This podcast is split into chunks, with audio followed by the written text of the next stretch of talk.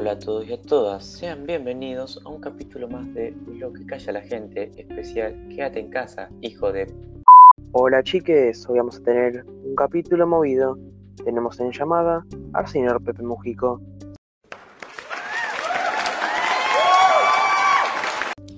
Hola, muchas gracias Mati y Feli por invitarme a su programa. Sí, bueno, como que vos nos llamaste y nos dijiste que tenías una historia que contar y todo eso, pero gracias. Sigamos. Según lo que dice acá, tu anécdota trata de seres mitológicos de la cultura maya que están vivos y se encuentran entre nosotros. Oh, wow. Qué historia más interesante. Adelante, todo tuyo. Bueno, la historia trata de dos amigos que no se habían visto durante años y su reencuentro no fue de lo más agradable. Filiberto, uno de los amigos, murió ahogado a sus cuarenta y tantos, intentando pasar nadando a la medianoche el largo trecho entre Caleta y la isla de la Roqueta. Fue una situación de lo más rara.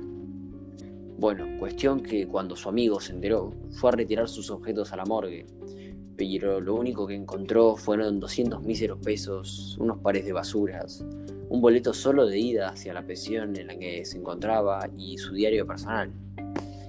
La vida de su amigo no eran más que lamentos y recuerdos de su juventud. Eh, todo lindo, pero ¿cuándo vas a empezar con la historia? Porque de tanto esperar voy a terminar como ese Filiberto. Ay, bueno, Mati, déjalo hablar. Como decía, era un tipo aburrido que no tenía más afición que coleccionar figuras, estatuillas y esas cosas. Cuenta en el diario que un domingo se pasó por una tiendita que le había señalado su amigo en busca de un chacmul. Sin pensárselo mucho, se lo compró porque parecía bueno y estaba barato. Se lo llevó como pudo a su casa y fue a parar al sótano, porque era muy grande y todavía no sabía dónde meterlo.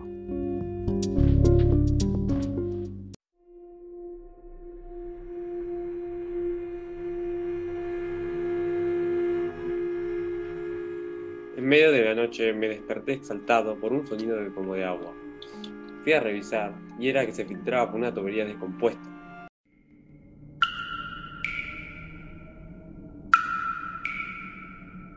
Viendo hasta dónde había llegado el agua, recordé la figura de Chacmul y para mi sorpresa, lo único que se había dañado en el sótano eran mis maletas. Ese día llegué tarde a la oficina y aunque el plomero había arreglado la tubería, la cosa no mejoró y durante las noches comencé a escuchar quejidos terribles. Que no me dejaban dormir y aparentemente no tenían origen.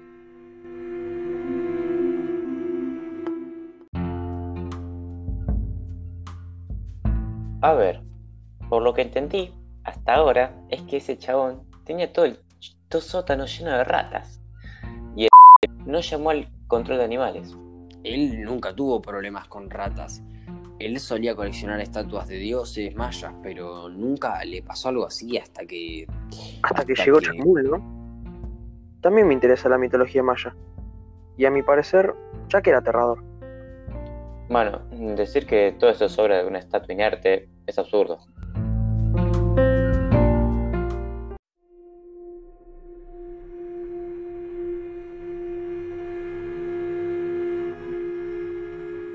Cada vez llovía con más frecuencia.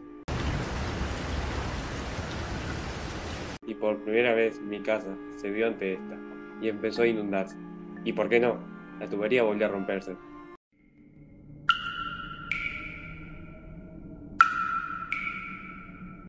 El sótano parecía una pileta y el plomero ni viene, por lo que no estoy en la mejor situación.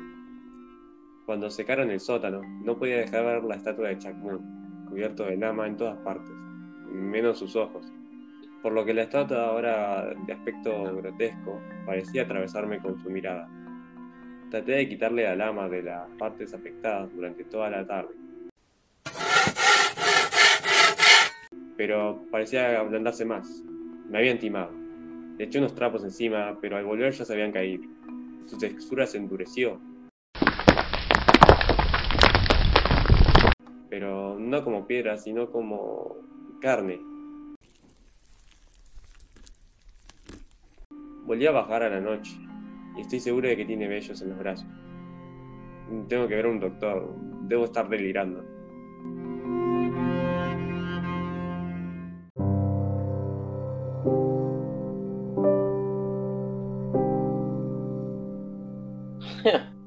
Esto es muy estúpido.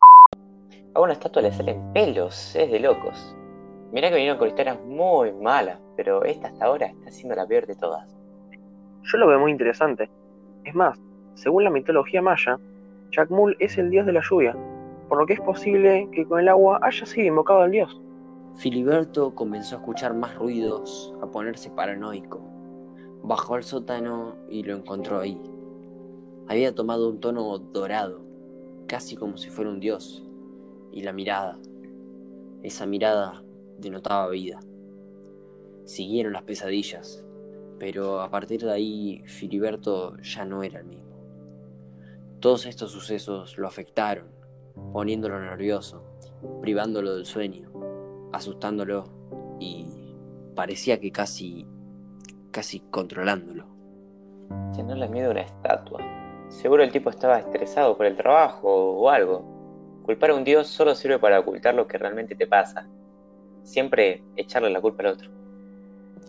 Es probable, pero ese día se despertó a medianoche.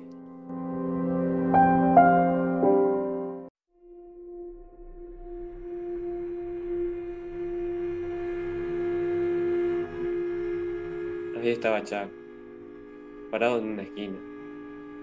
En la oscuridad solo se notaban sus ojos. No podía creer. No, no quería creerlo. Se me acercó, comenzó a llover, no reaccioné, estaba petrificado por el miedo. Encendí la luz como pude. Estaba lo suficiente cerca como para escuchar su respiración y cada vez que avanzaba llovía más fuerte.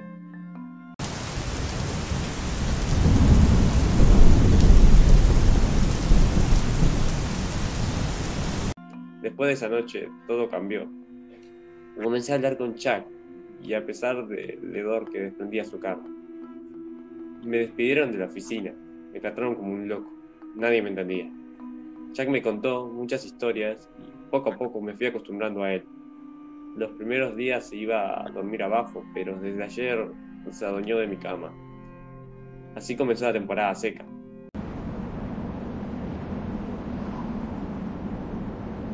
Y la actitud de Chuck fue cada vez peor. Dormí en el living y comencé a escuchar gritos y ruidos que no me dejaban conciliar el sueño. Cansado y enfurecido, fui a mi habitación. Estaba destrozada. Jack estaba en el medio mirándome fijamente.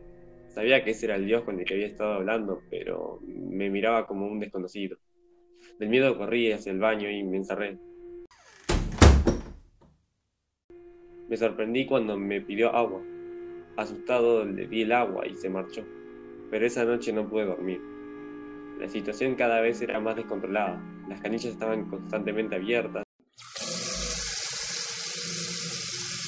Y la sala era un freezer. Cuando le hablaba no me contestaba. Entonces decidí amenazarlo. Quizás así me respetaría y podría arreglar la situación. Le dije que lo iba a devolver a... De repente estaba en el piso, con la mandíbula adormecida. Me había golpeado. Fui cuando entendí la situación, cómo me había acostumbrado Chuck. Me olvidé de que era un dios. Alguien como yo jamás iba a poder dominarlo. Lo único que me quedaba era obedecerlo.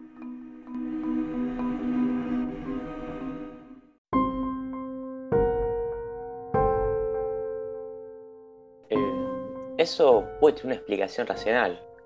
Eh, el hombre, tan alterado por todo lo que estaba pasando, no se dio cuenta y dejó entrar a una persona cualquiera a su casa, básicamente un vagabundo, y este se la destrozó. Héctor Matías, no puede ser que no lo veas. Jack Mull está vivo y está viviendo en la casa de esa persona. Yo no me lo puedo creer. Filiberto es esclavo del dios, así como los antiguos mayas. Ahora él va a tener que adorarlo. Por favor, siga, don Pepe. Quiero saber cómo termina esto. ¿Cómo no, Felipe? ¿En dónde me había quedado? Ah, sí.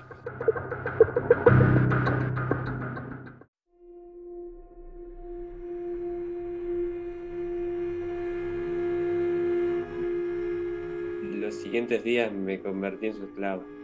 Le traía baldes de agua y no me dejaba escapar.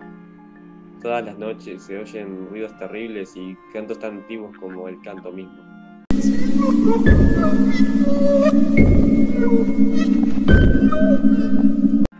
Que luego de un tiempo cesa. Me atreví a entrar en la recámara y descubrí que estaba en ruinas.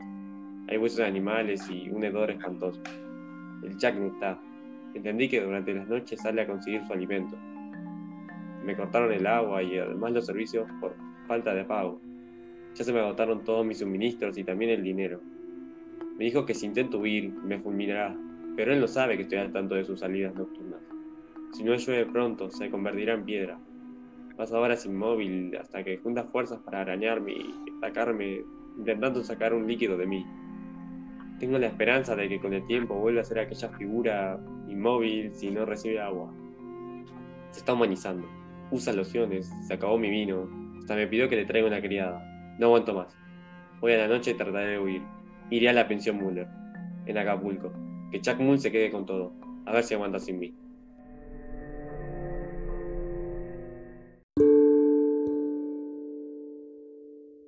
Y eso fue lo último que escribió Filiberto en su diario. Oh my god.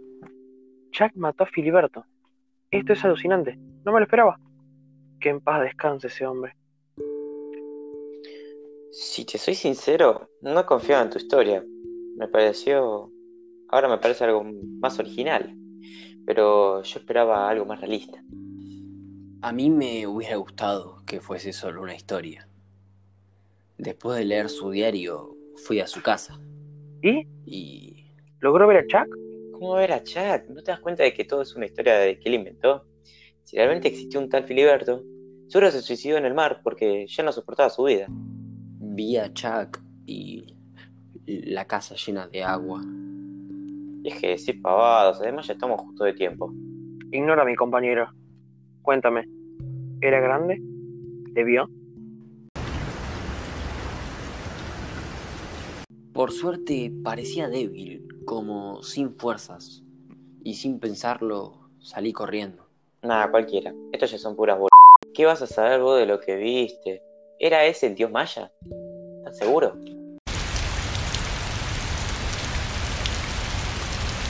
Era igual a como había dicho Filiberto. Che, ¿le puedes decir a ese vecino que deje de regar? O como si le tira dentro del agua, te tira el agua dentro de tu casa.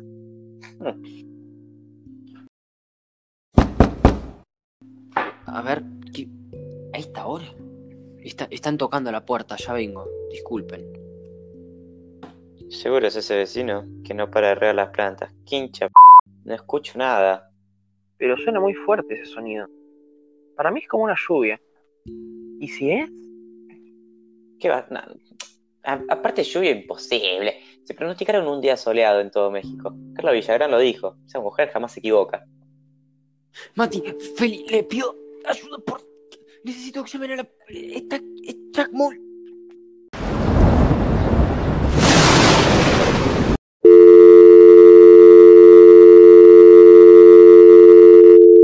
Ay, no mames. Mati. Era Chuck Mull. Lo agarró el pobre de Pepe. ¿Escuchaste eso? Eh, se, le debe haber caído la conexión a Pepe, seguro, y no le pasó nada, tranquilo. Eh, ya terminamos el programa por hoy. Muchas gracias por habernos escuchado. El invitado de la próxima semana va a ser Carlos Fuentes. Qué nombre más. Bueno, y nos tiene una anécdota propia de terror y romance con una chica llamada Aura. Yo me despido por hoy. Nos vemos en el próximo podcast.